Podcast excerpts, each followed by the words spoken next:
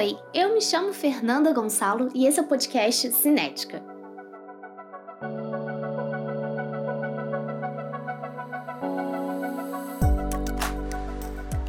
Como vocês estão?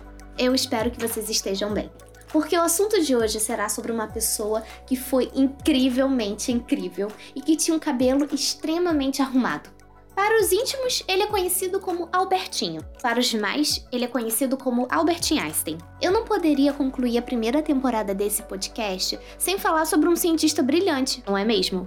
Para vocês terem uma ideia, eu fiz uma lista imensa. E nessa lista tinha o nome de vários cientistas. Cientistas que eu admiro pra caramba. E também tinha cientistas masculinos, femininos e o mais importante, cientistas brasileiros. Porém, no mês passado completou 65 anos que o Albert morreu.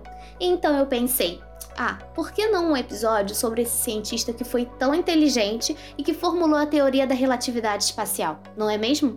Eu acredito que ele mereça muitos créditos por causa disso. Mas agora vem a pergunta, aquela pergunta que não quer calar. Albert Einstein realmente foi uma das mentes mais brilhantes da história? O que, que ele inventou? Porque tem gente que não sabe.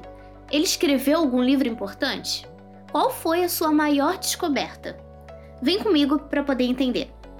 Para Einstein, havia algo muito mais significativo do que a sabedoria. Ele dizia: a imaginação é mais importante que o conhecimento. Eu tentei imitar a voz dele, fracassada, mas tudo bem. Vocês concordam com essa frase? Porque eu concordo. Eu concordo tanto que eu acredito que um cientista sem imaginação, o projeto dele não vai para frente. A imaginação é o pilar de tudo isso.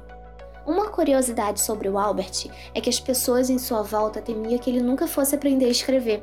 E aí, depois que eu descobri algumas coisas a respeito dele, eu percebi que eu tenho chance nessa vida acadêmica que eu vim parar. Então, se você estiver no mesmo barco que eu, relaxa. Sério, não se preocupa, você também tem chance. Nós podemos virar a próxima mente brilhante, já pensou? Um outro fator extremamente importante sobre ele é que a sua genialidade combinada com sua extrema capacidade de concentração levou ele a escrever uma equação bem famosa para a ciência.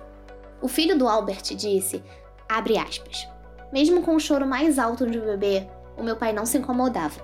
Ele era capaz de continuar o seu trabalho completamente imune àquele barulho. Fecha aspas. Vocês perceberam a mesma coisa que eu? O segredo é concentração.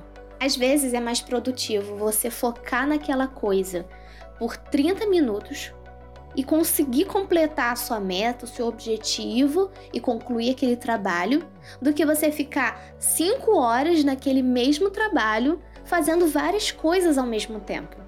Então, concentração é um elemento extremamente importante. E então, a capacidade de ter sua atenção focada num único ponto, fazendo com que sua mente esteja voltada apenas para aquele pensamento, é extremamente importante. Mas para mim, nossa, isso é difícil pra caramba, porque eu sou daquelas que lê um artigo, escutando música, pintando a unha ao mesmo tempo e no meio disso tudo eu tenho capacidade de ler com atenção um artigo, mas nem sempre funciona.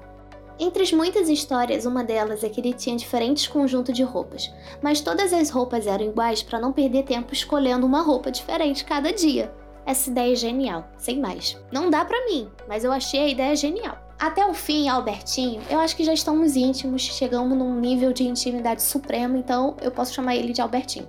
Ele lutou para encontrar uma teoria de campo unificada para o campo eletromagnético e o campo gravitacional, mas essa ideia não teve sucesso. Porém, com a sua perseverança, genialidade e tantas outras descobertas, fizeram com que ele fosse a face mais famosa da ciência nos últimos séculos. Você já deve ter visto algumas pessoas caminhando pelas ruas usando uma blusa dele mostrando a língua, né? Essa foto é muito famosa.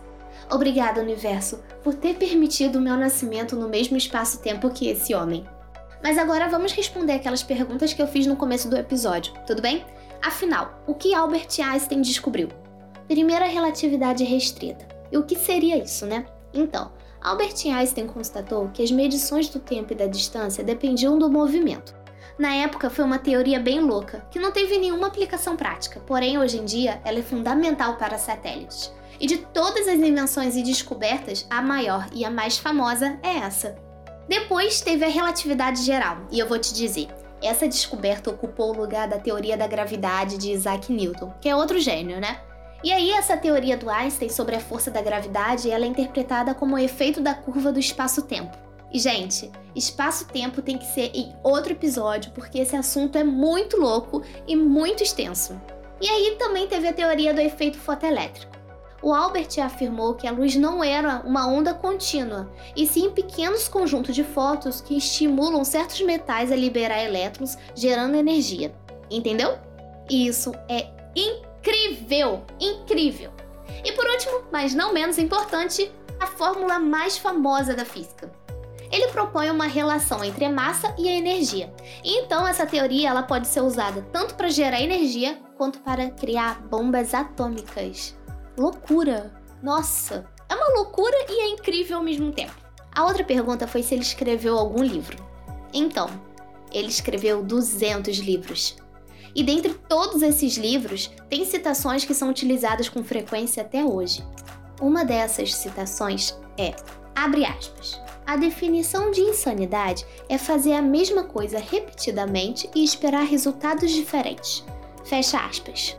Não tenho o que dizer, esse homem realmente foi uma das mentes mais brilhantes. O cara tem um hospital com o seu nome, ele tem uma avenida com seu nome. As pessoas utilizam blusa com o seu rosto estampado. Isso não é para qualquer um, não. Eu respeito Albert como cientista pelas descobertas que ele fez. Porque se eu for analisar tudo, a sua vida pessoal, ela tem algumas lacunas, como por exemplo, o fato dele ter abandonado e doado a sua primeira filha, depois, ter abandonado seus dois filhos depois do divórcio do primeiro casamento porque ele disse que a família estava atrapalhando a sua pesquisa. E por aí vai. Casos de família, né? Mas isso não é da minha conta. O importante foi sua contribuição para o mundo. E põe importante nisso. Eu vou ficando por aqui, de algum lugar do Rio de Janeiro. Eu espero que tenham gostado do episódio dessa semana compartilhe com seus amigos, envie no grupo da família, no grupo da faculdade. Me procure, tá bom? O feedback de vocês é extremamente importante. Vamos bater um papo, tomar um chá virtual? Um beijo e até a próxima!